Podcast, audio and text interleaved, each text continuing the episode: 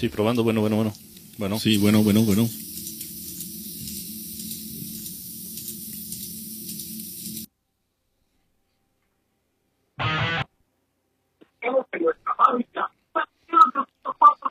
Sí, bueno. Eh, ¿Me oyes? bueno, bueno. Bueno. Bueno, ahí mero, te escuché. Vientos. ¿Ya listo? Sí, sí, sí, ya, ya, ya. Llegando aquí. Voy a entrar, tengo corte. Eh, eh, y entrando al corte ya, ya pasamos. Va que va. ¿Cómo andas? ¿Mande? ¿Cómo andas? Bien, bien, bien. Todo, todo tranquilo. ¿No te has atascado? ¿Mande? ¿No te has atascado? ¿Atascado?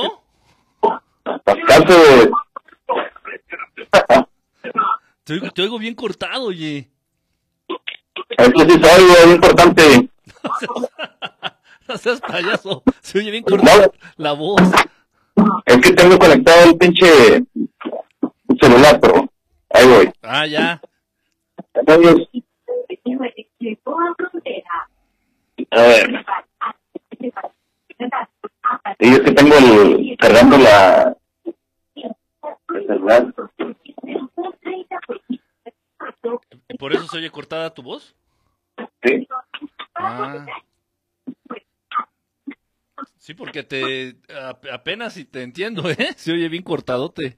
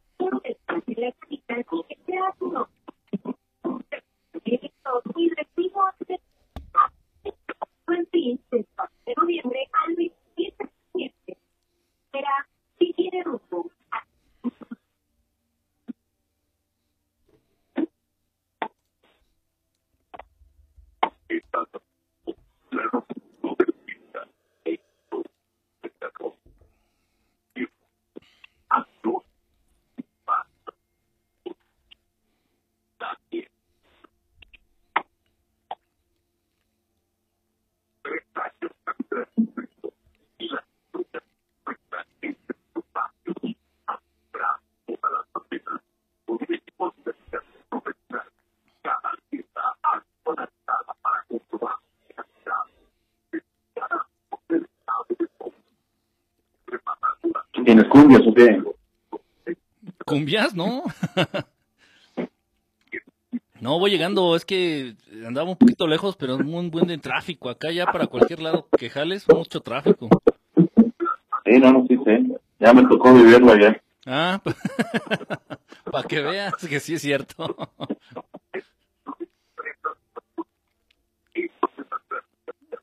No, está cañón.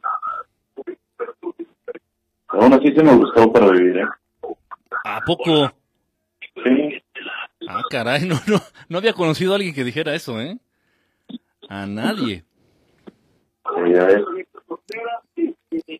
No, es que sí estás hecho entonces para la ciudad.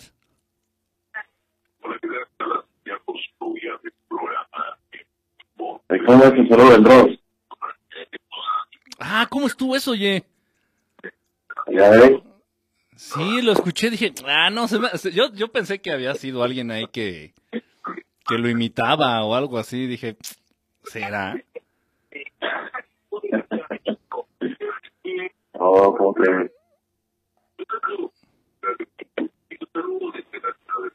¿Ya te llevas de piquete de ombligo con él o qué? No, no, no, eso le mandé, se lo solicité hace como seis meses y me lo mandó. Ah, Tardó mucho. de hecho vi que, vi que el güey hizo un programa que hablaba de Saltillo, una cosa de Saltillo. ¿Cómo? ¿Se lo, lo viste en, en un solo sentido? En- no, no, no, en el canal de YouTube de Dross hizo Ajá. una investigación de algo, no, no lo he visto bien, la verdad, nada más vi el título. Fue falso. eh, se dejó llevar el, por lo que decían, pero es falso. eh. Ah, bueno, vamos a,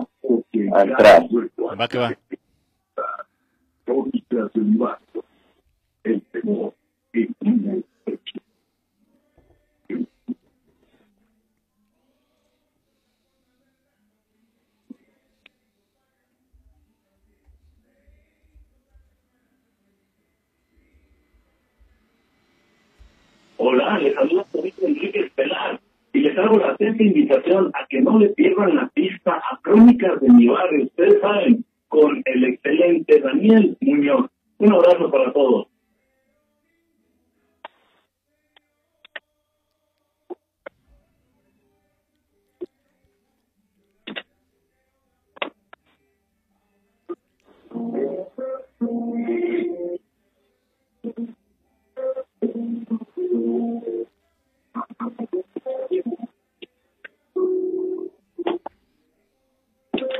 Eh, bienvenidos a una edición más de Crónicas de mi barrio. Yo soy Daniel Muñoz y estamos transmitiendo completamente en vivo desde la cabina de la Pura 104.1 FM, dando inicio a lo que son las festividades del Día de Muertos.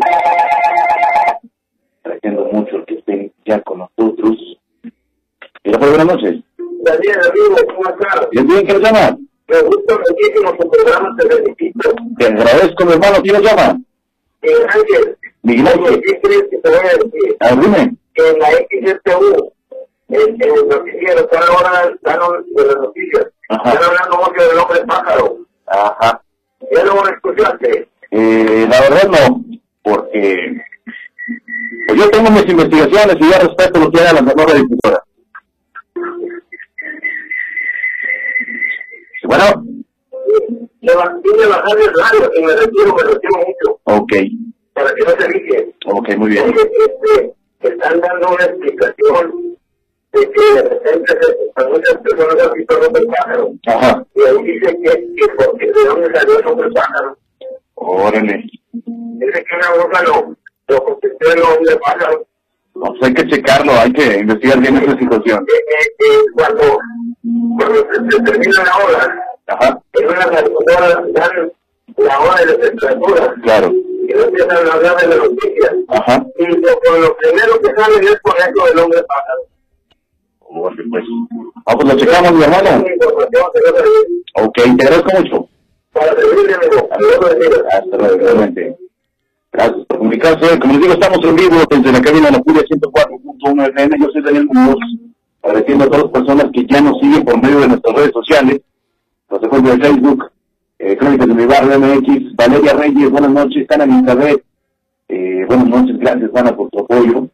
Eh, Doc Sots, también un saludo. Nos mandaron calaveras, solo a dar lectura, pero tenemos un invitado eh, especial, así que vamos a posponerlo para luego si tienen que nos mandan más calaveras referente a un servidor de programa de Crónicas de mi barrio, eh, ya sea por nuestra cuenta de Facebook de Crónicas de mi barrio MX, o si no por nuestro WhatsApp, el 866-236-6305.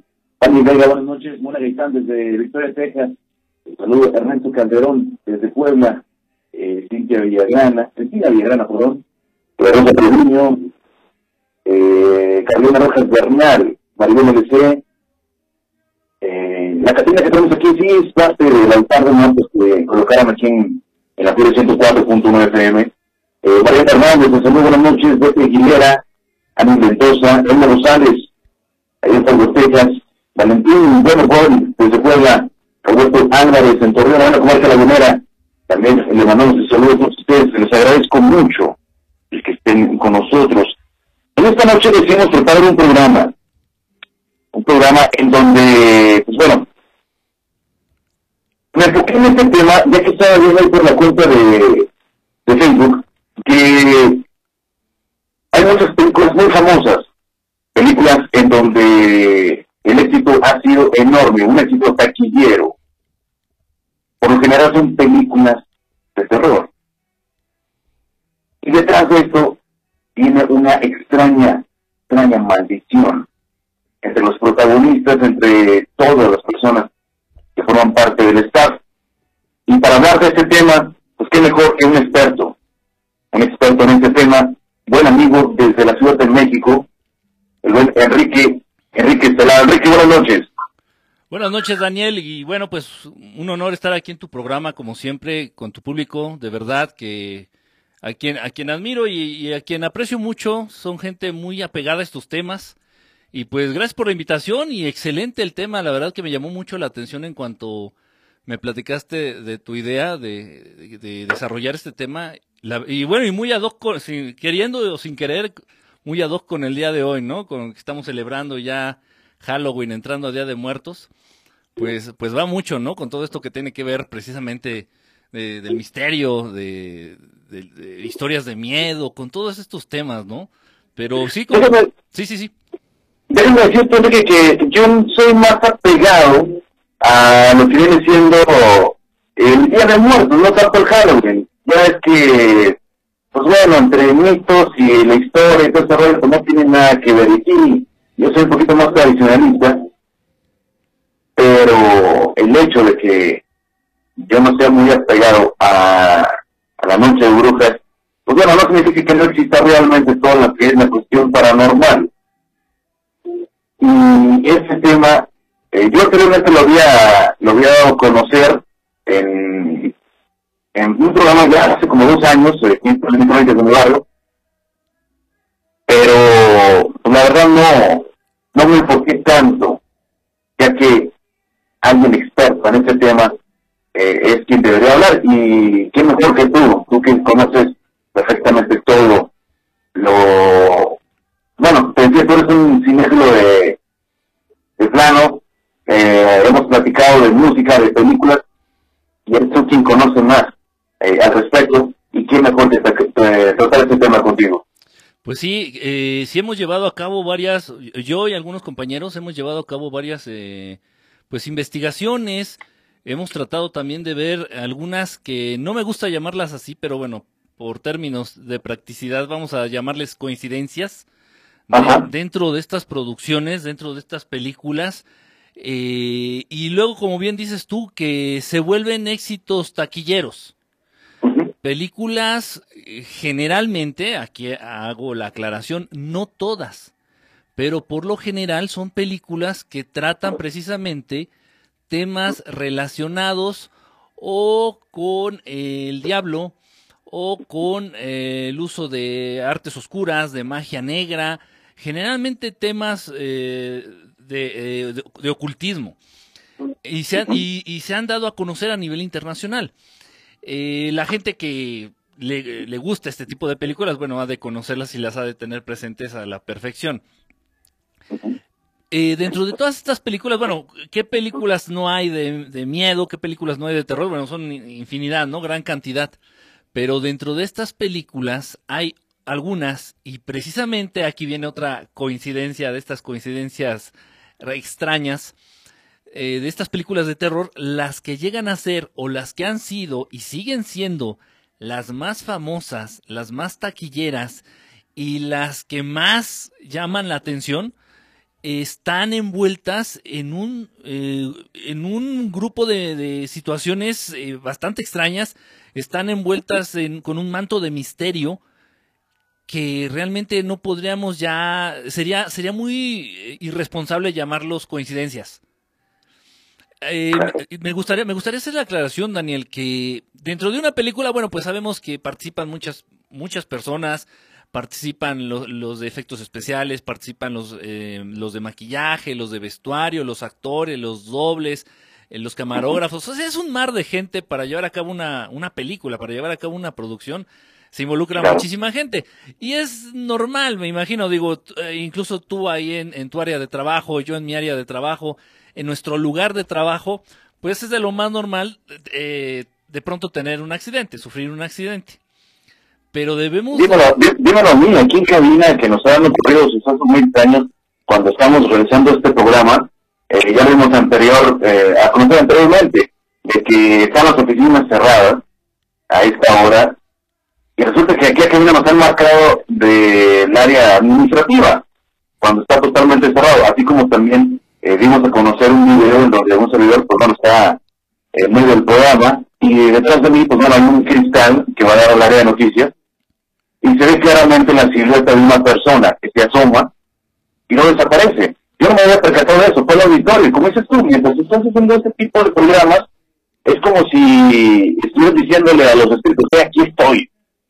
Sí, es, es, es llamarles la atención, es llamarles la atención. Pero entonces, fíjate, una cosa entonces son Los accidentes de trabajo, los accidentes normales, bueno, que se te cayó una botella en el pie, que se cayó una cámara, se rompió, este, que de pronto el doble que iba a ser la, eh, la escena de acción, pues bueno, no le atinó y se torció el tobillo. O sea, son accidentes que ocurren como en cualquier trabajo, como en cualquier lugar, incluso en nuestras casas. Eso se entiende. Pero ah, eh, hay, que, ajá, hay que hacer la diferencia. ¿Por qué, ¿Por qué hago esta aclaración? Porque en una ocasión, en un programa este, anterior al que nos habían invitado precisamente a hablar de este tema, eh, de pronto había gente que decía, ay, bueno, pero es que eso es un accidente. Eh, no, a ver, espérame, o sea, que le pase a alguien en, bajo una circunstancia normal es un accidente. Que le pase a más de tres involucrados en la misma película y de una manera y bajo circunstancias eh, extrañas, eso ya no podemos tacharlo de, de, accidente. Para que lo reflexionemos. Este... Tal vez podría, pues, tal vez podría considerarse como casualidad, pero hay unas producciones, Enrique, en donde no son tres las personas que han sufrido accidentes, estamos hablando de que la mayoría de la producción Sí, es, es, eso ya es de llamar la atención. O sea, ahí ya de, de, verdad tendríamos que omitir muchos datos, evidencias y lamentablemente muertes como para aventurarnos a decir que fue un accidente o que fueron coincidencias. Pues si quieres, empezamos con, con el material, este Daniel. Claro que sí. Compartirlo con nuestro público. Antes que nada, bueno, Elizabeth, te mando un saludo. Eh, estoy pendiente allá en Monterrey, Javier Muñoz, primo Muñoz, te saludo, Fernando, eh, Luis Fernando Ortiz, eh, buenas noches, saludos a mi amiga Alejandra, que sigue sin terminar los adornos de miércoles, órale, señora Sara Villarreal, en San Buenaventura, también un saludo y gracias, gracias por estar con nosotros. Enrique, no sé con cuál película eh, quieras iniciar tú, pero a mí me gustaría que iniciáramos con la película que me llamó mucho la atención, eh, precisamente te mencioné sobre esta producción. Estamos hablando de la película de Poltergeist. Y me refiero a la película ochentera, no al remake que hicieron hace, que será unos 10 años. Que nos estamos hablando de la película que, de hecho, ha sido catalogada 100% como una película maldita. No tanto por la temática, una película muy muy buena a pesar de, de, de se realizó. Una película donde pues hay metido sus manos pero también lo, lo que ocurrió al staff de esta producción es extraño. No sé si familiarizado con este tema, que supongo que sí. Sí, la, la película de Poltergeist eh, sí fue, la verdad, de una de las más, ha sido y sigue siendo una de las más eh, impactantes vamos a empezar a, clasificarla dentro de esa área, ha sido muy impactante. Eh, ok, me refiero a que independientemente de la producción, independientemente de la película, eh, se llegaron a registrar en, los, en las salas de cine cuando se proyectó esta película precisamente, como bien dices. Ah, eh, según esto, Steven Spielberg nada más iba a ser el, el productor pero pues realmente se puede decir que acabó dirigiéndola. Aquí hay algo bien chistoso, Daniel. Eh, bueno, a lo que iba primero. Que hubo muchísimas personas que entraron en estado de catalepsia, que entraron en, una especie de estado de coma pasajero, más o menos, para darme a entender, eh, cuando le estaban viendo en vivo. Esto registrado allá en Estados Unidos, en las salas de cine donde esta película se proyectó por primera vez, la gente que la vio por primera vez en estreno. Se eh, empezaron a dar muchos casos en los hospitales, entonces está el registro de los casos en los hospitales y, la, y, bueno, la comunidad médica se, no se explicaba, dice, bueno, pues ¿qué, es que, ¿qué les pasó? Entonces empezaron a culpar, esto fue bien chistoso, ojo, y esto lo tengo de primera mano eh, por algunos familiares que, bueno, todavía a la fecha siguen viviendo allá en la Unión Americana fue increíble esto que me platicaron, algunos de ellos en el estado de Illinois, algunos en Virginia.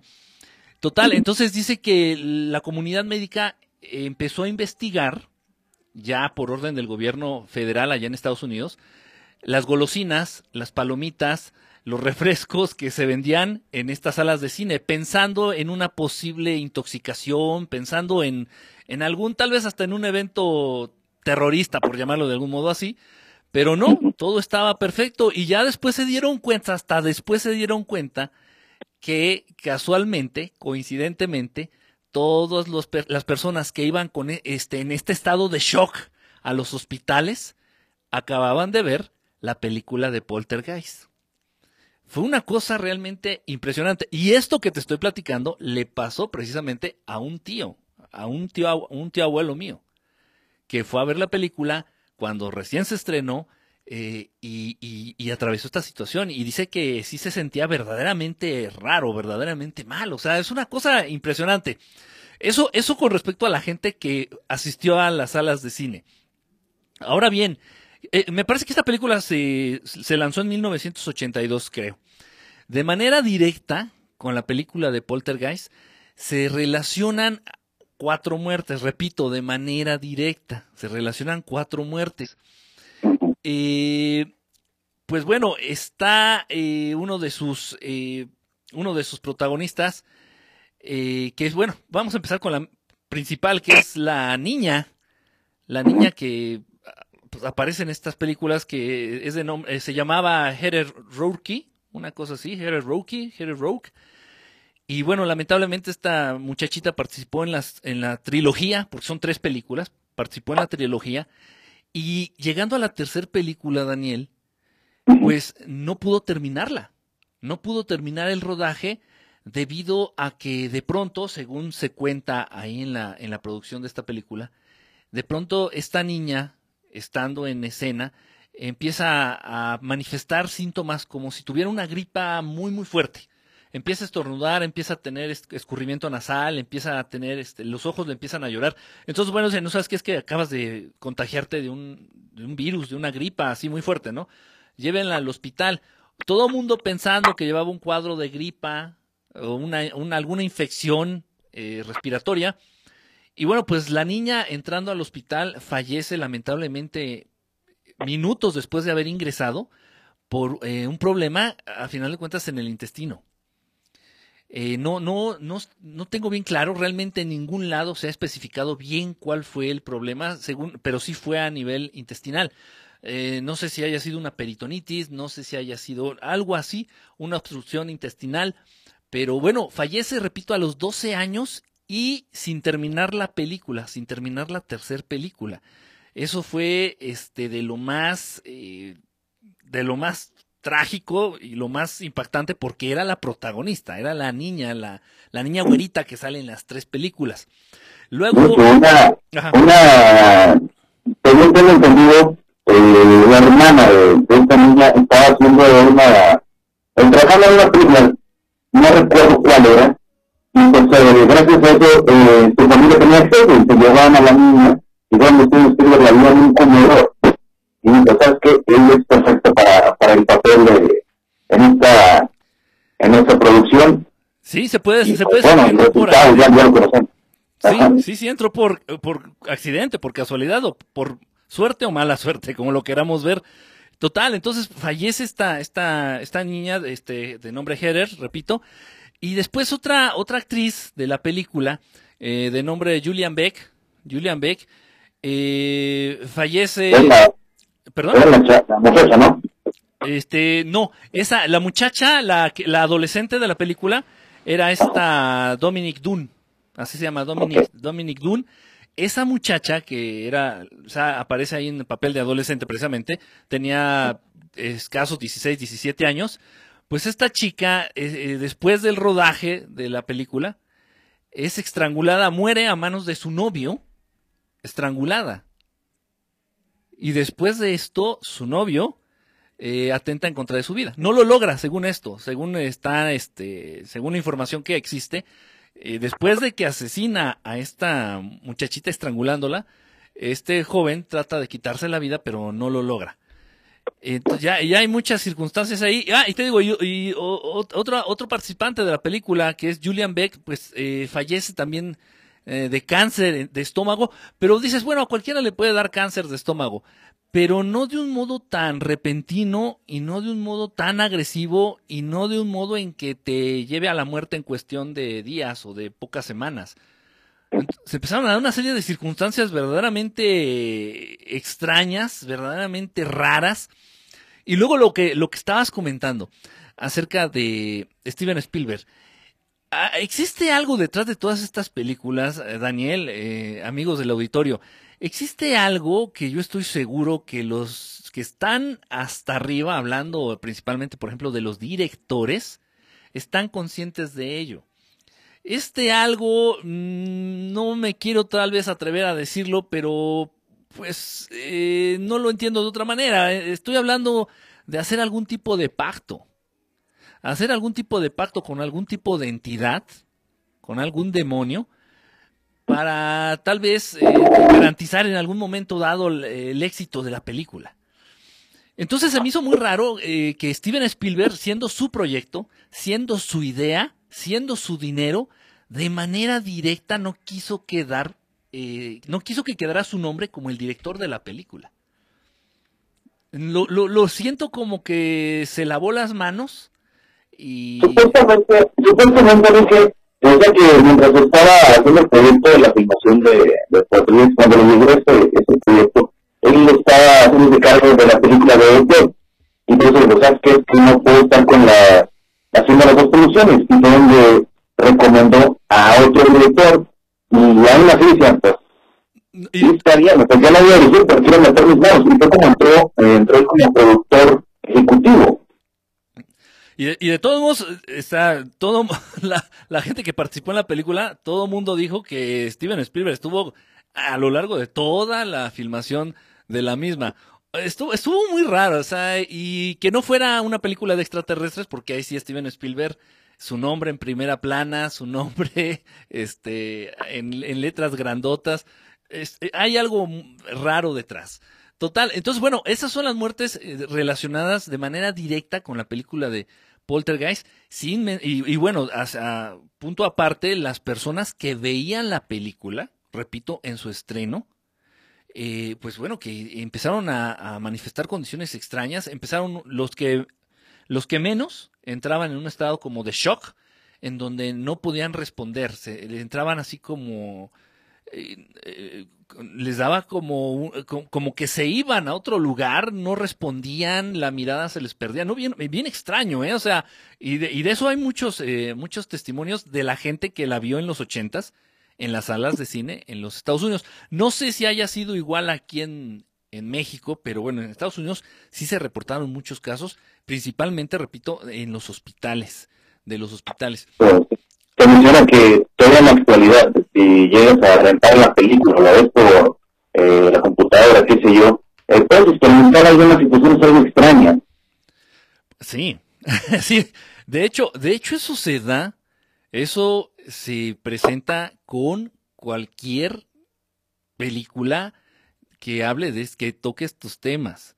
Cualquier película de terror, cualquier película de miedo, cualquier película que hable específicamente del diablo, del hijo del diablo, de todos, todas estas situaciones, generan ese, ese tipo de... tienden a generar eso. Eh... Creo que no, creo que mi única película que no generó eso fue la de Nicky, el hijo del diablo, ¿no? Con Adam Sandler. Yo por qué era comedia. Ah, puede ser, puede ser eh, por, porque le dieron este toque de, de, comedia. Hay algo, hay algo detrás de todas estas producciones. Hay algo detrás de todas estas producciones, porque bueno, a final de cuentas, eh, esta película que mencionas de Adam Sandler, pues no, no podemos compararla en éxito ni en impacto como las que estamos mencionando, como las, como las películas malditas realmente. Eh, bueno, hay, hay otra situación que, que me gustaría aclarar generalmente aquí vamos a hablar, estamos hablando de datos, de evidencia y de situaciones ya extremas. Estamos hablando ya, por ejemplo, de muertes o de accidentes graves y de accidentes muy aparatosos. Pero bueno, todo, todo el público debe de saber que dentro de estas producciones, de, dentro de todas estas producciones, hay muchas situaciones y muchas cosas raras que se presentan y que muchas veces quedan en el olvido. Es más, como tú mismo estabas comentándonos hace rato ahí en, cabina, que incluso a ti te pasan cosas extrañas, les pasan cosas extrañas en cabina. A mí aquí en donde estoy, igual aquí desde mi estudio, igual me empiezan a, ocurren cosas raras tratando estos temas. Entonces, estas grandes producciones que hablan del diablo, que hablan de maldiciones, que hablan de profecías, que hablan de demonios, ellos atraviesan una serie de situaciones todos los días a lo largo de las grabaciones de estas películas. Las cámaras se apagan, las cámaras se encienden. De pronto, esto es una cosa que ocurre muchísimo en, dentro de estas producciones. Alguna de las cámaras empieza a incendiarse sin explicación alguna. Y, y, obviamente el rollo o la memoria, ya hablando este del, actualmente la memoria donde se está grabando la película, se destruyen, en esos tiempos era el rollo de la película, se quemaba. E, son accidentes casi que la gente de Hollywood, en este caso, cuando graban películas de miedo, los entienden ya como normales. Dice, ay, se quemaron tres cámaras, pero nadie las incendió. No les cayó gasolina y les echaron un cerillo o, o no, o sea, no fue un accidente lógico. De pronto empiezan a arder en llamas y ya la gente de ahí lo ve como normal. O que se pierdan cosas, o que las cosas se muevan de lugar, eh, o que incluso a lo largo de la producción aparezcan siluetas o aparezcan eh, figuras humanas, también ellos ya lo ven como normal. Y esto, esto ya es una cuestión que la gente que graba películas de miedo en Hollywood ya lo entiende y lo sabe y lo, y lo, lo maneja ya como tema de todos los días. Obviamente esto como son situaciones menores, pues no salen tanto a la luz y no llaman tanto la atención, pero ahí están. Y existen. Pues estamos hablando, estamos hablando entonces que para eh, tener una película exitosa, por eso dice que los directivos, productores, tienen que realizar algún tipo de pacto. Y me refiero a un pacto eh, con el de abajo. Sí. Para que pueda tener eh, tan profundo éxito. Mencionaste algo de eh, referente a eso de que ve normal. Muchas de las situaciones no lo van a conocer a, los actores. En esta misma película, la de Puerto hay una escena en donde, pues bueno, en un tipo sueño, eh, esta, la joven, la, adolescente, eh, se encuentra en la no muy abierta, pero resulta que está lleno de cadáveres. Ella pensaba que era la última vida, pero resulta que eran cadáveres reales. auténticos, exacto, que, que estaban a la venta para escuelas, y pues una médica dijeron, ¿sabes qué? Cómprate unos, creo que fueron 11, sí. Eh, para la película. Y los actores... no sabía, no sabía que eran reales.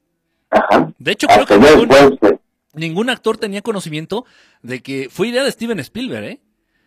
Eh ninguno de los actores tenía conocimiento de que los, los cadáveres, los esqueletos que estaban utilizando eran reales, o sea, eran muertos reales. O sea, eso está, está fuerte, está grave, o sea... Y... No, que estar enfermo realmente para poder realizar algo así, pero como dice, estamos hablando de la calidad de Steven Spielberg de mientras más real, mejor. Sí, o sea, pero todos estos tipos de situaciones le, le imprimen más este, este carácter de misterio a la producción, a la película, eh, todo este halo de, de energía, pues en este caso negativa, pues lo incrementa. Son muchas cosas, son muchas cosas, pero sí, como bien, eh, como bien estás aterrizándolo, eh, yo he llegado a la conclusión y bueno, yo creo que es, es muy claro que sí de pronto sí existen este tipo de pactos por parte de los que están muy muy arriba de estas producciones para que éstas tengan éxito. Si me... sí. otro de los filmes eh, que, de los que tú lo has analizado, eh, que tú has observado, que eres fanático, que conozcas que se ha realizado este tipo de pactos.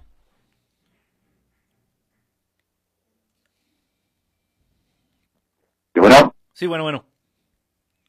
Menciono, otro de los filmes que, que tú conoces que sepa que haya realizado este tipo de pactos. Eh, eh, la, la película, yo creo, la, la madre de las películas malditas, entendiendo por malditas películas con maldiciones, con... Eh, con como te dije, bueno, como te dije, maldiciones, no groserías. Sí, sí, exactamente, una, una maldición, no, no, no. De ¿Tú pensaste, que una película de malditas, donde salen maldiciones y tú, ah, pues la de infierno, no, no, no, eso no. Vamos a hablar de Rafael Inclán. sí, no, no, no, no, no, estamos hablando de películas. ¿Cómo es tú que tienen una maldición detrás de eso? Exactamente. Eh, ¿Cuál es la madre de todas estas películas? Yo creo que la madre, y yo creo que es la que todo el mundo nos estamos imaginando, la del exorcista. La del exorcista Daniel, yo mismo, no en mi persona, afortunadamente, pero yo mismo pude comprobar eh, los efectos de la película de este filme en algunas en algunas personas en este caso pues en algún en una ocasión en un amigo mío muy cercano cuando pues era adolescente yo y en otra en directamente pues eh, con un primo también ¿Qué fue lo que, qué fue lo que observaste? ¿Qué fue lo que ocurrió? Eh, eh, estábamos, estábamos viendo la película, bueno, te platico el caso de mi primo, que fue el más impactante.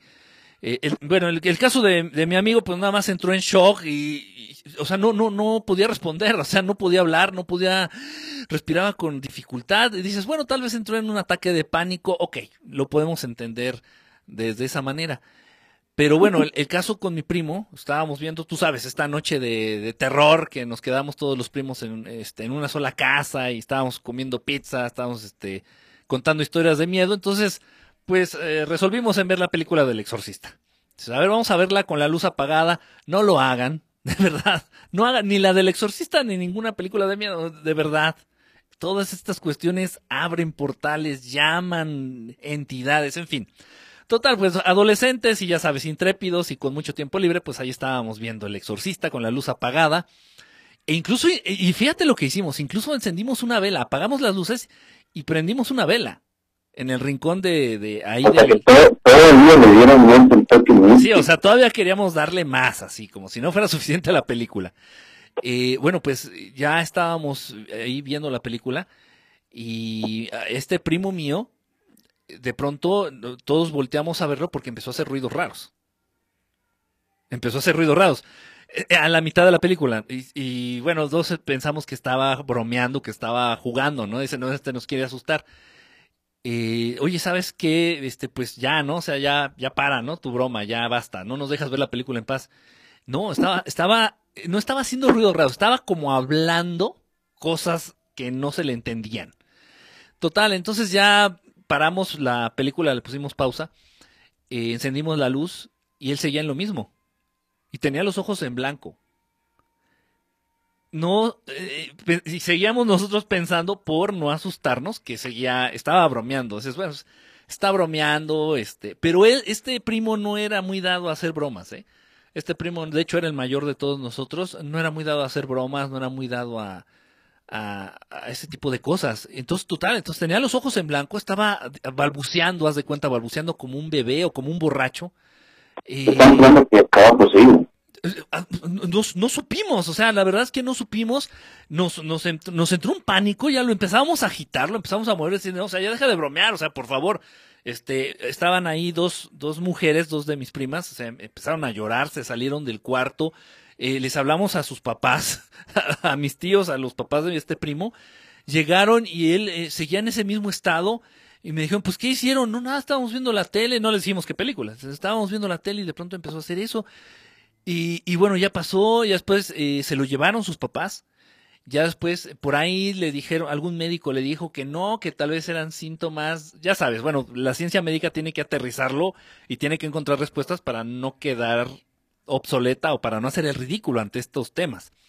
Y entonces, Para encontrar la respuesta lógica. Exactamente, y total que le acabaron diciendo que tal vez era el inicio de un cuadro de epilepsia, etcétera, etcétera, etcétera. Eh, estuvo muy extraño. A partir de eso, este, este primo se volvió extremadamente eh, es- espiritual, extremadamente religioso. A, a la fecha, a la fecha ha dedicado toda su vida a, pues sí, a la religión a, estudiar religión, a estudiar todo lo referente a las religiones. O sea, terrible, una, una cosa así muy, muy marcada, muy, muy... Y, nunca supimos, bueno, la realidad. Nunca supimos la realidad. Ya después él nos dijo que solito entró en sí y que no se acuerda de nada. Ya cuando recuperó la conciencia, dije, bueno, ¿qué pasó? ¿Qué, qué- ¿Cómo estuvo? Si yo no me acuerdo, yo me acuerdo que estaba viendo la película y yo pensé que me había quedado dormido.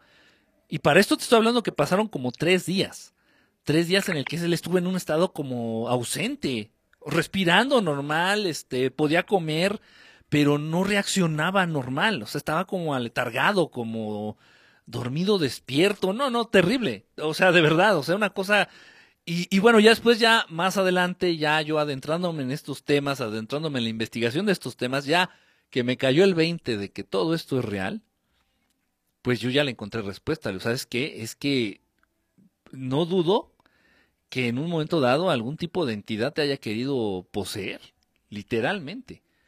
O lo, incluso lo haya poseído por, por, por, eso, por esos breves días. Al ver, la, película.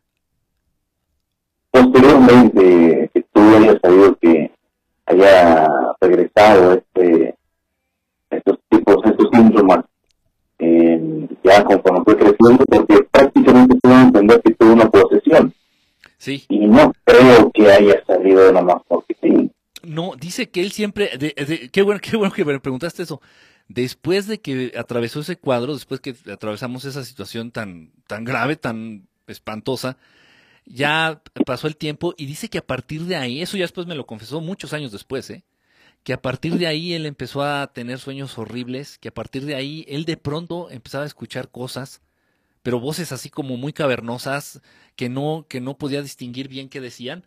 Eh, cosas malas, pues, cosas malas. Por eso es que él se empieza a adentrar en la religión. Él, él se empieza a adentrar en la religión y dentro de esto de adentrarse a la religión, en una de estas viaja a Italia. Afortunadamente le toca un viaje de intercambio a Italia, en donde, otra vez por coincidencias de la vida, conoce a un sacerdote que está especializado en exorcismos. Y le platicó su experiencia, este, este primo le platica su experiencia a este sacerdote allá en Italia. Y el sacerdote le dijo, ¿sabes qué? Pues vamos a tratar de hacerte algo. Y ya me dijo que sí le hizo algo. No me explicó bien cómo ni qué, pero bueno, tengo idea. Y que le llevó a cabo, literalmente le, le practicó un exorcismo a, a mi primo.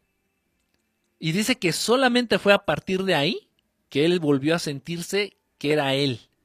Que él volvió a sentirse normal, que ya no tuvo pesadillas, que ya pudo, pues ya pudo vivir normal. Y dice que a, a, lo largo de esos años, que fueron como ocho, más o menos, ocho, diez años, pues dice que él sentía como que estaba en un cuerpo ajeno, como que estaba viviendo la vida de alguien más. Dice que una situación, la verdad a mí me cuesta mucho trabajo entenderlo, ¿no? O sea, ser empático y ponerme en sus zapatos, porque es, es una situación muy rara.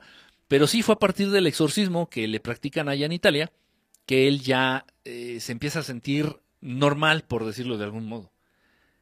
Es, es realmente increíble. O sea, y esa es una situación, te digo, o sea, cercana, muy, muy cercana con un familiar mío. O sea, imagínate cuántos casos no se dan a lo largo de todo el mundo, de todos los millones de, de, de, personas que han visto la película o que, y que la siguen viendo. Es, es, es, es, esta película de verdad está fuerte. Está basada en un, en un exorcismo real que ocurre en mil, en, en, en los en el año en los años 40, perdón. Es, está basada en un, exorcismo real de los años 40. Eh, y, y, bueno, eh, a lo largo de la película, bueno, también se rodearon, uh, hubo muchísimas cosas, muchísimas cosas raras, hubo varias muertes directas, directas eh, relacionadas con esta película. En total fueron nueve, nueve muertes. Eh, en el equipo de rodaje, eh, los familiares de, la, de, las personas que intervinieron en esta película empezaron a generar situaciones de pánico, cosas terribles. La gente que trabajaba ya en esta película ya tenía miedo, de verdad tenía miedo de, de irse a dormir, tenía miedo de quedarse solo en algún lugar, porque empezaron a, a pasar cosas terribles. El primer día del inicio de la grabación de esta película del exorcista, eh, dos personas familiares eh, del equipo del reparto murieron. Y esas muertes no las estoy contando dentro de las nueve. Este, murieron muchos familiares de los que participaban directamente en la película. Ese es, el punto. Ese mismo día, el primer día de rodaje, este, muere un empleado de seguridad que participaba directamente en, en la película. Ojo, y son muertes, y vuelvo a lo mismo, mucha gente va a estar, va a estar pensando, ay, pues mucha gente se muere todos los días. No, no, estas muertes son misteriosas, estas muertes no tienen ah, una explicación lógica. Estas muertes son de pronto que la persona estaba de pie y, y ahí mismo cae, ¿no? Cae sin vida. Ok, eh, bueno, eh, después, eh, un especialista que estaba dentro de los actores, este, de nombre Jack McGowran, después de filmar su escena, muere unos días después de, de gripa. O sea, que, o sea, en la actualidad. Yo, yo, creo que desde los años 30, 20 es muy raro que alguien fallezca de gripa, y más siendo un adulto, eh, pues sano. pues este actor, repito, Jack McGowran, después de hacer su escena dentro de la película, después de su participación, termina y a los dos, tres días muere de gripa. Es, es, o sea, dices, bueno, empezó a, rodearse de muertes esta película de una manera este, bestial, de una manera este, inexplicable. El director de la película, del exorcista, total, al final de cuentas, ya como, ya, ya casi al final de la película, decide llevar a un sacerdote eh, todas las mañanas allá al foro y allá al set donde se estaban llevando a cabo las filmaciones para llevar a cabo una pequeña misa en las mañanas y para rociar agua bendita. Eh, eh, repito, en todo el foro y en todo el, set. Pasaron, pasaron una serie de, situaciones muy raras que muchos de los que participaron en esta película del exorcista pudieron corroborar muchas muertes, repito, dentro del set. Eh, eh, de gente que participaba de manera directa, camarógrafos. Dicen que aquí fue la primera vez que se empezó a dar esta situación de que se incendiaban las, las cámaras. Fue la primera vez, fue la primera película donde se registraron este tipo de fenómenos, que se empezaban a incendiar las cámaras con las que estaban grabando la película, de manera inexplicable.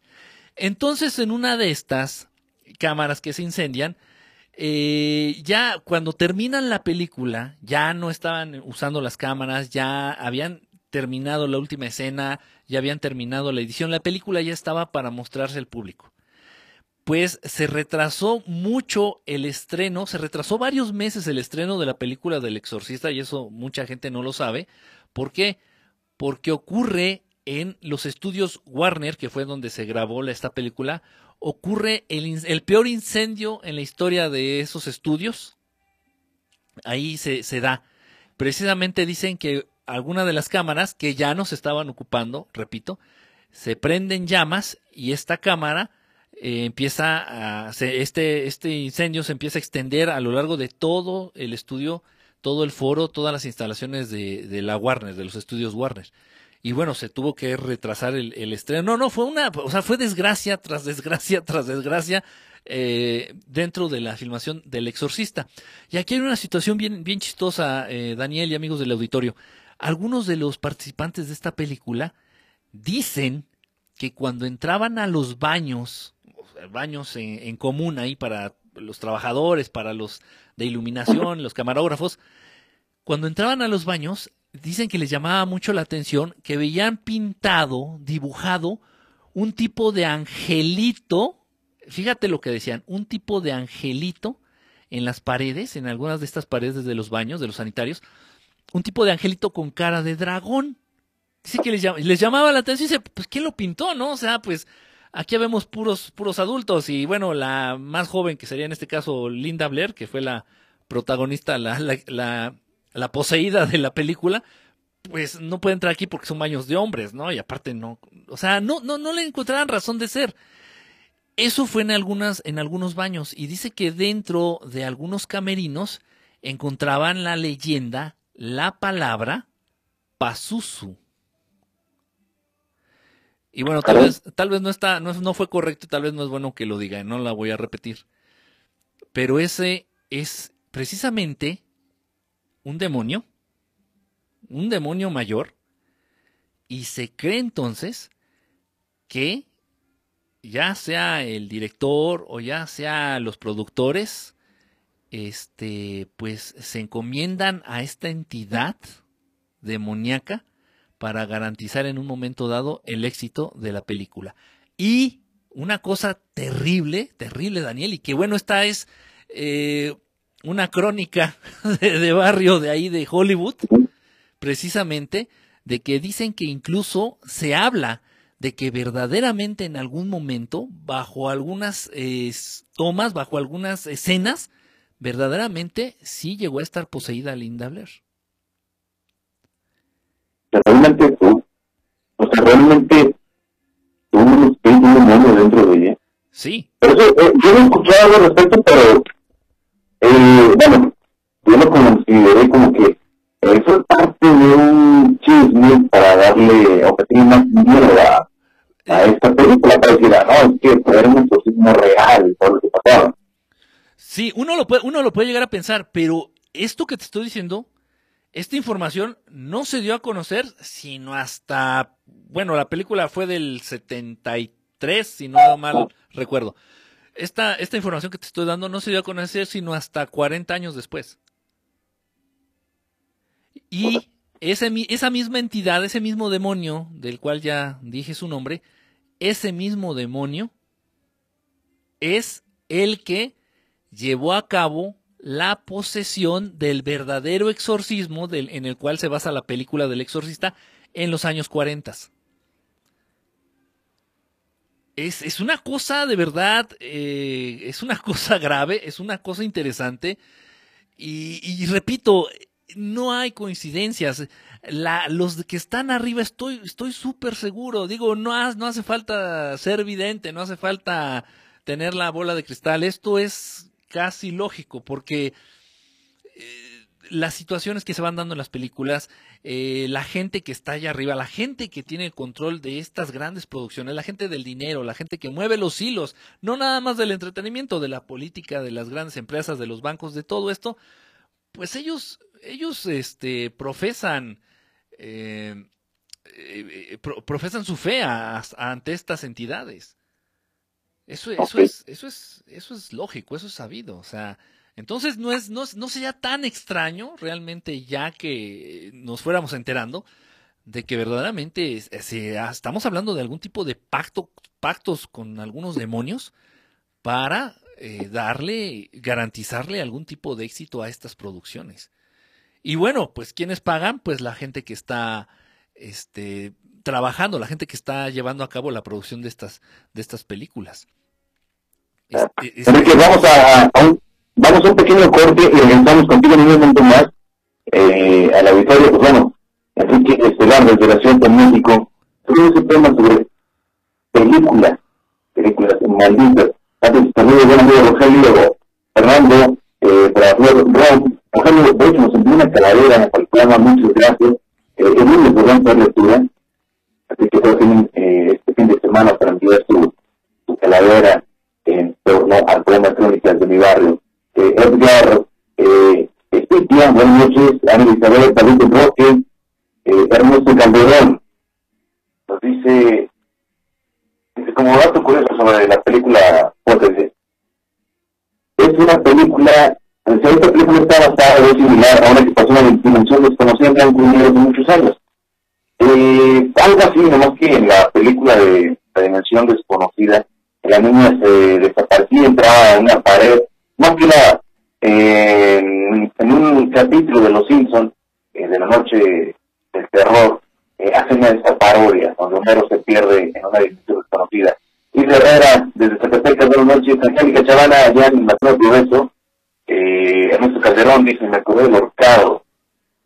Eh, ahorita vamos a tocar este, este tema. Eh, Andrea Morales, gracias.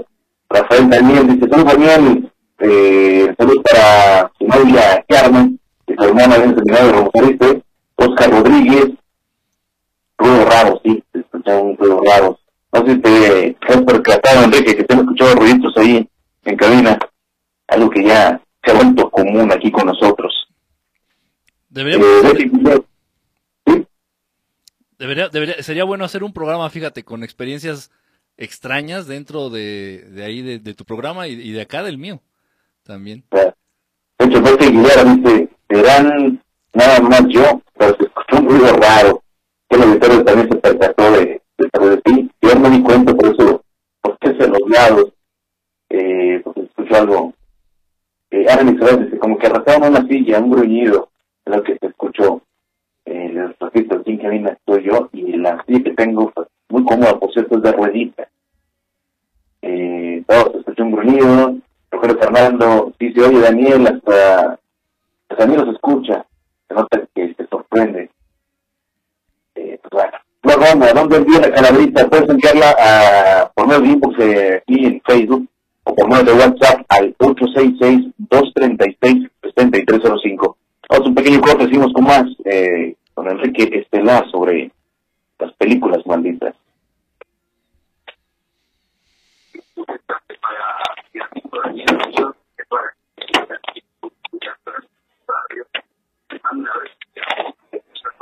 Eh, sí, se empezó a escuchar los ruidos aquí, ¿eh? ¿A poco? Sí. Sí, sí, sí. Es que estaba...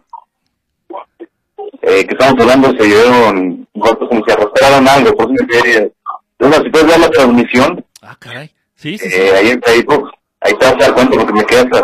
¿Qué onda? Y sí, el auditor está diciendo que sí se, sí se percataron de, de este ruido. Muy raro, ¿eh? No, sí, sí, sí, sí pasan. sí pasan esas cosas. Oye, digo, no, no es la...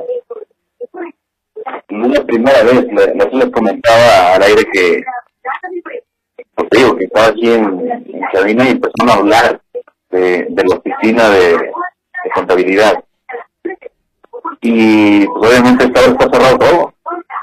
Y de contabilidad están marcando cabina, porque es como que cada orejita marca, pues, aquí viene la numeración de cada extensión, donde más o menos que era de, era de contabilidad. Y obviamente es donde cierran primero, porque es donde guardan la casa chica.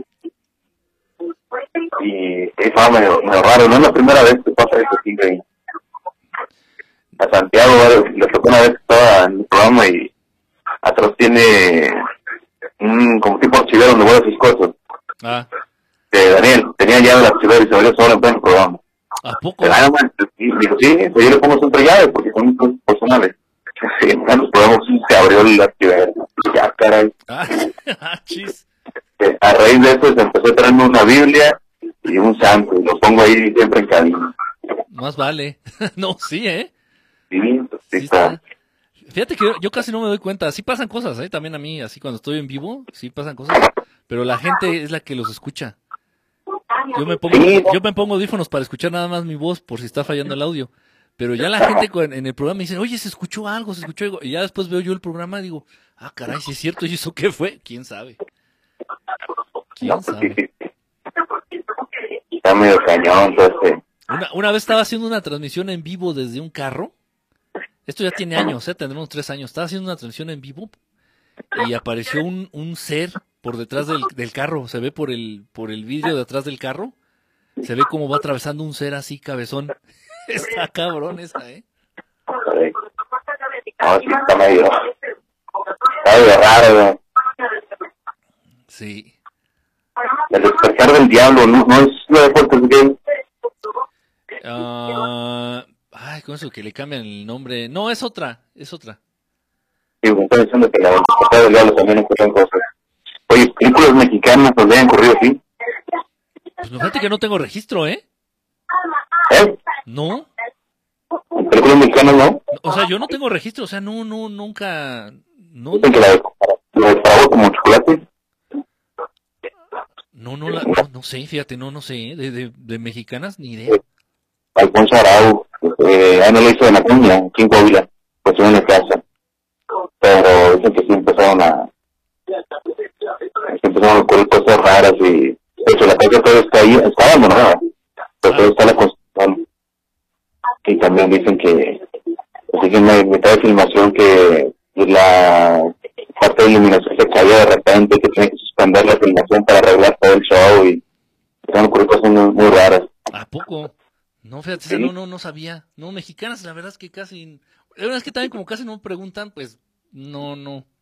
no y no, aparte, tampoco no las veo, ¿eh? Pues sí. Vamos a, a entrar, ¿eh? Oye, ¿a qué horas termina? ¿No? Vamos a traer.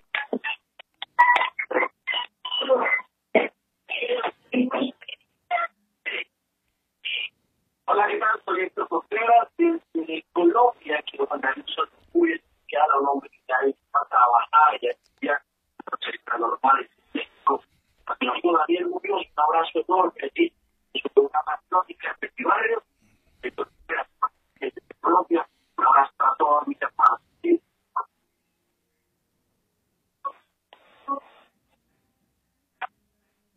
Seguimos con más de crónicas de mi barrio, agradeciendo a todas las personas que están con nosotros en este programa especial, con Enrique Estelar como invitado directamente de la Ciudad de México. Eh, de hecho, ahorita estoy viendo, está viendo la, la transmisión, la buena amiga María Antonieta Guerrides, que he tratado de comunicarnos contigo, María Antonieta, a ver tu, tu estado de salud, pero en Dios eh, esté todo bien, pero Dios que, que ya estés en, en casita y teniendo oportunidad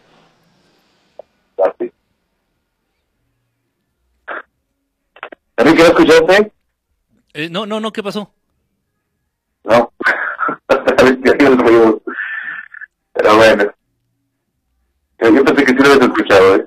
No, No sé no, si la- es, es que se corta un poquito a veces la, el audio. No, y aparte que, pues, bueno, con, con el celular, eh, a lo mejor el, el micrófono no es tan, tan fuerte, pero otra vez eh, estaba escuchando los ruidos. Ah, se escucharon no, ahorita. Sí, por eso te noté que no escuchaste, te acaba de escuchar el, el ruido. El Florón dice, yo supe que igual que la película El despertar del diablo pasaron cosas. Dice Ernesto Calderón, la película de exorcismo, documental, eh, documentado sí asusta. Y sí está basado en un exorcismo real. De hecho, hay diálogos del exorcismo. Eh, que. Ahora Villarreal, eh, Ana Elizabeth, gracias. Gracias por tu apoyo, Mari Torres. Buenas noches. Verónica Cornejo Juárez, desde Ciudad Juárez, Chihuahua. Eh, Joaquín de Primera de Mechaca, también el, el saludo. Y sí, nos sigue diciendo el auditorio que sí se escuchan los ruidos extraños aquí en cabina. Qué, qué bueno, Telafónica 3.1. qué bueno que estoy hasta la Ciudad de México. sí, pero esas cosas pasan, ¿eh? Eso, eso pasa. O sea, bueno, no, no ya- que los espíritus, fantasmas, demonios no conocen de distancia, ¿eh? Eso sí, pero igual ahorita te los mandamos. Ok. Bueno, pues un saludo a todo, a todo tu público, un saludo a toda la gente que está mandando mensajes, se está poniendo en contacto. Gracias, gracias por, estar al pendiente. Eh, bueno, eso, eso fue lo que hablamos ahorita, pues, del exorcista. Yo considero que ha de ser la madre de todas estas películas malditas, pero hay una muy triste, Daniel, bueno, con un desenlace muy triste y con una situación que, bueno, no lo voy a, lo voy a insinuar nada más, pero es, es algo muy lógico. Ya cuando tú entiendes ya el proceder de estas películas, ya cuando tú entiendes cómo se hacen, quiénes las hacen, qué hay detrás, por qué tratan estos temas, no es de a gratis, ¿eh? No es coincidencia. Entonces, bueno, ya más o menos van a entender el por qué voy a dar esta insinuación. Eh, bueno, pues esta película de la que estoy hablando es una película realmente muy impactante, una película también muy famosa, la película de nombre El bebé de Rosemary. El bebé de Rosemary. Eh, bueno, pues esta película, todo el mundo más o menos sabemos que fue dirigida por Roman Polanski. Eh, de manera directa se le achacan eh, siete muertes a esta película. Para empezar la película del bebé de Rosemary, lamentablemente se graba la mayor parte de esta película en un lugar que tiene ya muy mala fama, en un lugar que en este edificio han pasado, bueno, ya habían pasado muchísimas cosas malas, se habían ya suscitado ahí eh, 12, entre 12 o 14 suicidios, eh, está más o menos esa información, 12 o 14 suicidios, eh, habían ya pasado cosas bastante extrañas, se habían registrado la presencia de entidades, de fantasmas, mucha gente, los trabajadores de este edificio, estoy hablando del edificio Dakota, allá en Nueva York. En el edificio Dakota se filmó la mayor parte de la película del bebé de Rosemary. En ese mismo edificio, en algún tiempo estuvo hospedado Alistair Crowley. Eh, tal vez algunos no sepan quién es Alistair Crowley. ¿Quién era Alistair Crowley? Bueno, pues es el mago, el hechicero negro, este, pues más famoso y más, tal vez incluso hasta más poderoso de los últimos tiempos. Pues ahí estuvo y en este mismo edificio, el edificio Dakota, repito, llevaba a cabo muchos de sus rituales, llevaba a cabo muchas de sus hechicerías y la gente, trabajadores del edificio Dakota, gente de seguridad, gente de limpieza, ellos mismos eh, habían hecho ya declaraciones de que en ese edificio se podían ver fantasmas, se podían ver entidades, se podían ver siluetas este, oscuras, negras, con formas de demonios, alados, con alas. No, o sea, pasan todo tipo de cosas en ese edificio que a la fecha existe. Y bueno, como dato extra, para que entiendan eh, la mala vibra de este edificio, pues en este mismo edificio es en donde asesinan a John Lennon a, puerta, a las puertas de este edificio porque John Lennon vivió en el edificio Dakota eh, algún tiempo cuando estuvo residiendo en Nueva York. Pues ahí en ese edificio asesinaron también a John Lennon. Entonces, bueno, para empezar ya, la elección de ese edificio mm, fue rara, no fue al azar. Tal vez hubo ahí algo, una intención, para empezar. Luego, bueno, a las dos semanas de que se estrena la película, se muere el compositor de la banda sonora, que se llamaba Christoph Comeda. Christoph Comeda hizo, bueno, para quienes no han visto la película, bueno, la banda sonora es muy, la reconoces de inmediato, la, musiquita de la película del bebé de Rosemary, la reconoces de inmediato. Pues este, este, pues era, estaba joven, este joven a las dos semanas de que se estrena la película, se muere a causa de un edema cerebral. Y lo más chistoso es que dentro de esta película, eh, uno de los protagonistas eh, padece, sufre un edema cerebral. ¿Coincidencia? No, no, no, no lo creo. En fin, un año después de la presentación de esta película del bebé de Rosemary, el productor eh, de nombre William, William Castle comenzó a ser amenazado eh, por correo, por, por carta, este, por, por, porque el film estaba muy fuerte, porque la película estaba muy fuerte. Al poco tiempo de que fue amenazado, eh, le cae una enfermedad muy grave, una enfermedad de los riñones. Y bueno, dicen que en lo, en lo que él estaba siendo tratado, eh, a lo largo del tratamiento de esta enfermedad tan grave de, que, de, de, los riñones, dice que él empieza a perder la conciencia, empieza a perder eh, la noción, empieza casi a volverse loco, y que en su delirio lo único que podía decir era, Rosemary, por el amor de Dios, suelta el cuchillo. Era lo único que podía decir. Y fue, fueron sus últimas palabras hasta su último minuto de vida. Y esto dicho por sus familiares. Dice que entró, dice que más allá de la enfermedad de los riñones, que bueno, pues es una enfermedad renal, bueno, es normal, ok. Pero no, dice que fue más allá, que ellos veían síntomas raros, incluso que los médicos veían en él síntomas, síntomas raros. Repito, este era el productor de la película. Y, era amenazado por cartas y le, y le decían, ¿sabes qué? Te va a pasar algo malo por haber hecho esta película, te va a pasar algo malo y bueno, enferma de los riñones pero su familia dice que empezó a perder la razón. No era tanto la enfermedad renal. Él empezó a perder la razón, ya de pronto ya no hablaba, de pronto dejó de comer, de pronto dejó de dormir, y lo único que podía decir era esa, esa frase, Rosemary, por el amor de Dios, suelta ese cuchillo. Y hasta el último minuto que se murió, eh, decía esa frase.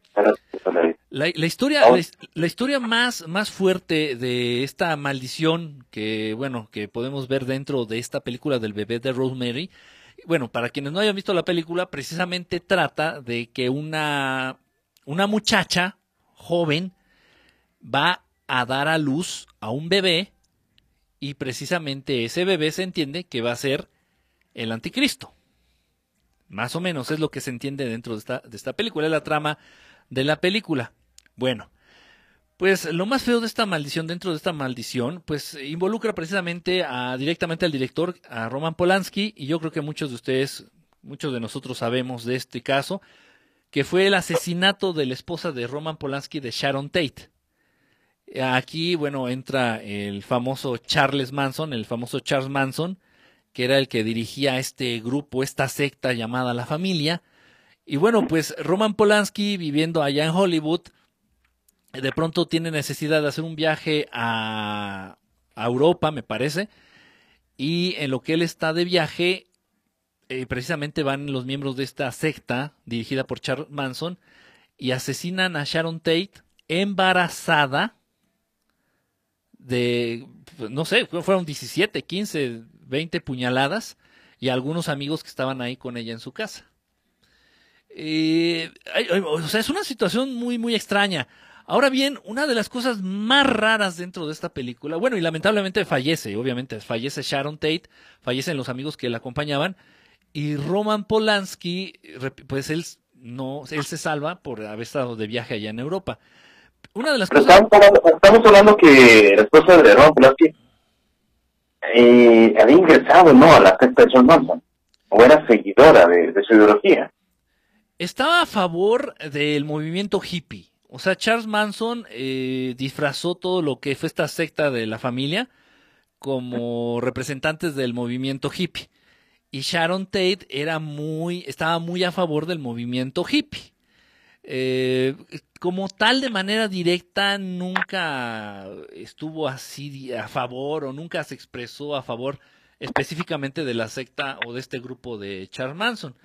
Pero bueno, es, es una situación entre que dices, bueno, es mucha coincidencia en la película una muchacha este, blanca, más o menos de la misma edad de, de Sharon Tate, embarazada, y, bueno, y, ya en la vida real se aterriza, y bueno, la esposa del director de la película, embarazada, también jovencita, eh, y bueno, muere a manos de estos, de estos locos, ¿no? De, de, la familia de Charles Manson.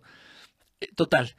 Eh, es, es, es, grave. Bueno, dentro de las cosas más raras de, de esta película, Daniel, es, está lo siguiente, y, esta situación se presenta en otra película, bueno, que ahorita mencionaremos.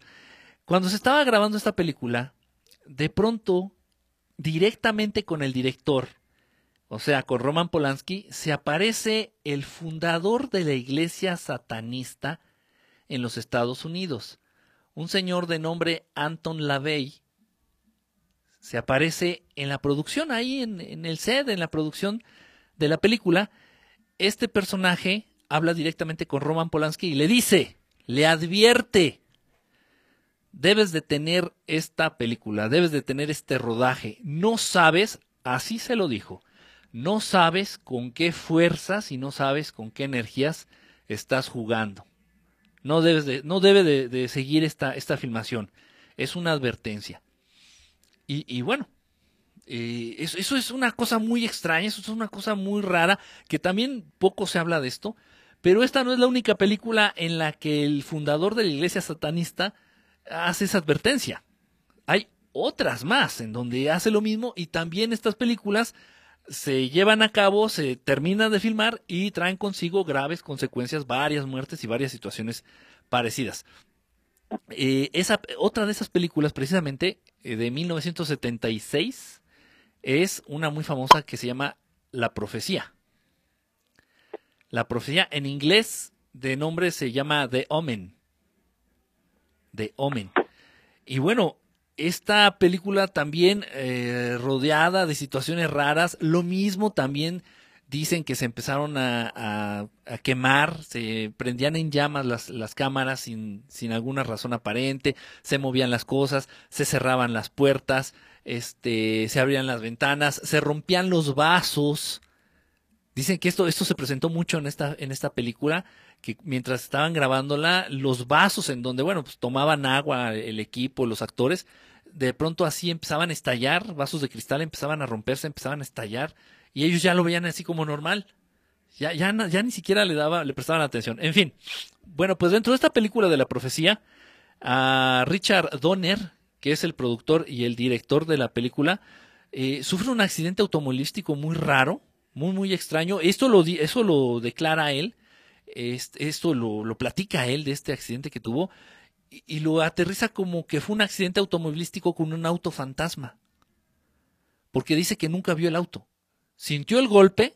Afortunadamente él sale vivo de este accidente, pero fue un, un, un, accidente muy aparatoso. Entonces, bueno, él sale vivo de este accidente, pero él dice que nunca, nunca vieron, porque iba con alguien, nunca vieron el auto que los chocó. Ni cuando venía, ni cuando los chocan, ni, ni después del choque. Fue una cosa verdaderamente muy, muy extraña, muy, muy rara. Bueno, dentro de esta película de la profecía hay una escena que fue eliminada, que no sale en la, en la película como tal, que una escena en donde se involucran a unos leones. Bueno, pues en un zoológico. Bueno, pues en esa escena, esa escena se grabó, se llevó a cabo como se había pensado, como fue escrito, como fue escrita esta escena. Y exactamente al término de la grabación de esta escena con los leones, se dice que los leones se abalanzan en contra de su entrenador y lo empiezan a devorar vivo. Y esto lo vio todo, todos los que estaban participando en esa escena, todo el set, todos los actores empezaron a ver cómo, se de, cómo los leones, ahí en tiempo real, estaban devorando vivo a, a su entrenador. Y, siendo, siendo que los animales, bueno, pues crecieron con este señor, crecieron con esta persona, este señor los entrenaba, este señor los alimentaba, casi vivía con ellos, nunca habían presentado esas actitudes los leones y bueno, en esa ocasión pues lo comieron, se lo comieron vivo, literalmente se lo comieron vivo a este señor. Otra escena también donde aparecen perros, en esta película aparecen perros, en la película de la profecía, aparecen eh, dos, eh, no me acuerdo cómo se llama, estos perros negros, este, no me acuerdo cómo se llaman, total, aparecen dos perros. Ah, los Rottweiler, exactamente, los Rottweiler. Eh, pues eh, estos perros, eh, después de grabar su escena, lo mismo que con los leones, haz de cuenta que se esperaron a que terminaran su escena, al término de, de su toma que grabaron, estos perros empiezan a atacar a su entrenador. Y dicen que salió vivo de milagro, salió vivo de milagro y ya después de que atacan al entrenador, se fueron con otros eh, miembros del staff, incluso con algunos actores. Pero bueno, afortunadamente aquí no pasó a mayores, nadie perdió la vida en este suceso. Bueno, dentro de esta misma película de la profecía, Gregory Peck, que es el protagonista, unos días antes de empezar la filmación, unos días antes, eh, le hablan por teléfono y le informan que su hijo se suicidó, que su hijo se había quitado la vida con un revólver, me parece, se disparó en la cabeza y que su hijo le dejó una nota. Esto está escalofriante. O sea, imagínate, el protagonista de la película, a días, a dos días antes de empezar la filmación, recibe una llamada, le dicen, ¿sabes qué? Tu hijo se acaba de se suicidó, eh, se disparó con un revólver en la cabeza y dejó una nota que dice que por favor no continúes con lo que estás haciendo. O sea, imagínate el impacto de este incidente. O sea, y, bueno, pues el protagonista, eh, Gregory Peck, continuó con la filmación, continuó con, con su contrato laboral. Ok, después también una situación bien rara en donde miembros, esto esta es la, la, uno de los sucesos más famosos de esta película, en donde por cuestiones de trabajo, por cuestiones de la filmación, eh, los actores, los productores, todo, todo el staff se transportaban en aviones. Y bueno, pues fue muy raro que mientras estaban transportando a una localidad, tuvieron que dividirse en dos aviones, todos los miembros del staff, todos los participantes de la película, pues a los dos aviones les cae un rayo. O sea, y, bueno, quienes sepan de esto saben que la posibilidad que ocurra esto es realmente pues, mínima, ¿no? Mínima. Afortunadamente los aviones lograron llegar y lograron aterrizar y todos salieron con vida. Pero son, son, unas, son de ese tipo de coincidencias que dices, no puede ser. O sea, es, es, es, es, mucho para hacer coincidencia. Total. Bueno, ya después, a la mitad de la grabación de la película de la profecía de 1976, eh, el mismo señor, el fundador de la iglesia satanista en Estados Unidos, Anton LaVey, fue a hablar con el director Richard Donner y le advirtió que detuviera el rodaje o de lo contrario se avecinarían muchas desgracias y algunas pérdidas de vida. Así se lo dijo al director. El director hizo caso omiso e incluso pidió una orden de restricción, una orden para que no se le acercara más a este señor. Porque le advirtió dos o tres veces y no le hizo caso. Dice, ok, dice, ya, ya. Y levantó una orden para que no se pudiera acercar a este señor otra vez nuevamente. Bueno, total, la película siguió su curso normal, el director hizo caso omiso, repito, eh, y a los pocos días encontraron a los padres de este director, de Richard Donner, muertos en su casa bajo circunstancias raras. No, no, no tenían eh, signos de golpe, no tenían este nada, o sea, dice que le hicieron la autopsia a los dos, tanto su papá como su mamá, que les llevaron a cabo la autopsia de ley, no, no, no manifestaron envenenamiento, que no supieron, no supieron la causa real de su muerte estuvo muy, muy, muy extraño. Luego, el caso más, más grave y una cosa realmente impresionante y, lamentable dentro de esta película de la profecía es que el jefe de efectos especiales, eh, un señor de nombre John Richardson, el 13 de agosto del 76, estaba viajando con su novia eh, de nombre Liz Moore estaban allá por Europa, no me acuerdo exactamente en qué, región, estaban allá en Europa, y de pronto sufre un terrible accidente, iban en el auto, él y su novia sufren un terrible accidente, un, un, accidente de coche. Él, el director de efectos especiales, pues sí, eh, tuvo algunos golpes, tuvo algunas lesiones, pero nada grave. Lo grave ocurre con su novia, que precisamente su novia en este accidente es decapitada por el parabrisas del auto. Dices, bueno, eso fue un accidente, ¿qué tiene de misterioso? Pues si no han visto la película, en la película la escena más impactante es precisamente esa, en la que un auto, tras un accidente, eh, con un vidrio le corta, decapita, le corta la cabeza a uno de los protagonistas de la película. Y esa escena que aparece en la película, esa escena sí aparece. Y esa escena fue idea completamente y fue obra de este señor John Richardson que lamentablemente tuvo que ver cómo su novia perdió la vida y perdió la cabeza del mismo modo en que él lo plasmó en la película. Digo, si, si hay alguien que pueda llegar a creer que esto es coincidencia, que esto es eh, casualidad, pues eh, realmente está, de, está haciendo de lado muchas cosas, ¿no? Muchas evidencias, muchos, muchas, muchas, muchas cosas. Es, es, es, grave y luego, y, y, bueno, también el impacto de esta película al verla es, es, es fuerte. Ahora bien, lo más, lo más extraño de todo esto, y estos son datos que, bueno, están registrados, ¿eh? Ahora, lo más raro de todo esto, Daniel, el lugar en donde tuvo este accidente allá en Europa, eh, este, este señor, John Richardson, el lugar del accidente era el kilómetro 66.6. Exactamente. ¿eh? Estaba en el kilómetro 66.6. En el número de la bestia. De la carretera hacia el pueblo de nombre Omen.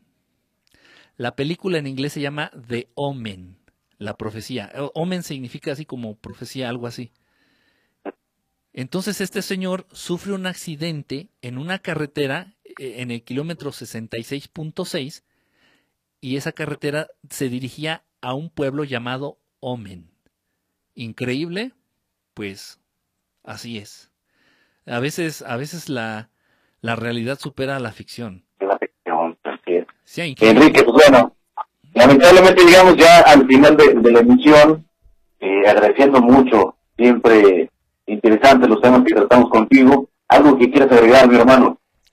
Pues bueno, pues la verdad, eh, de consejo, de consejo, ahorita que estamos en estas fechas de, de días, de, de hablando de, de, Halloween, hablando de Día de Brujas, hablando de Día de Muertos, bueno, pues eh, que celebren, que celebren las, las festividades, que nos apeguemos a las, a las fiestas de nuestra cultura y que dejemos un poquito al lado esta, este buscar el miedo, buscar el misterio.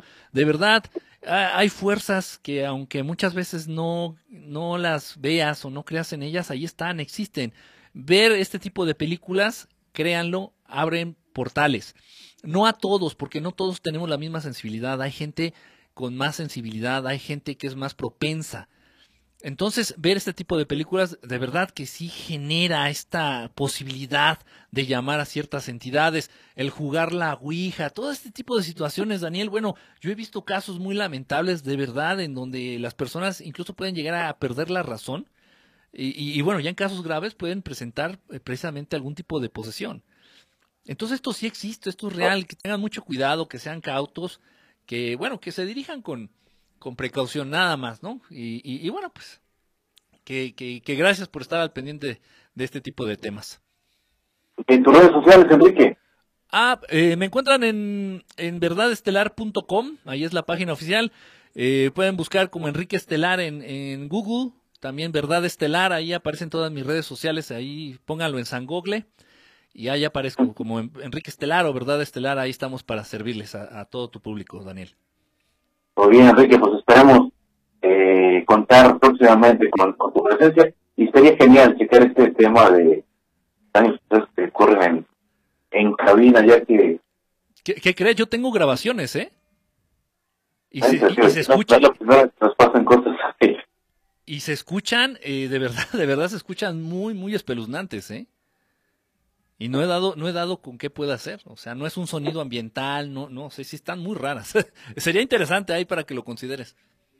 Y no, de hecho, nos vamos de pronto de la semana y, y no estaría más sacar en nuestras experiencias, ¿sí? Claro que sí. Bueno, Enrique, te agradezco mucho y el auditorio, gracias por estar con nosotros en esta noche de crónicas.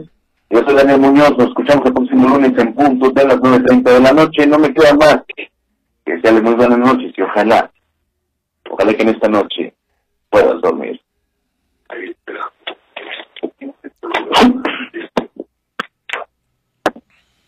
Ya me traen esta bola aquí, ¿eh? Ya no es la primera vez que pasan cosas medio, medio macabras. Sí, no, sí, sí, sí, pa- sí pasa, yo sí te creo porque igual aquí me han pasado este varias, ¿eh? Así nada más es que se llama, eh, hace como dos programas,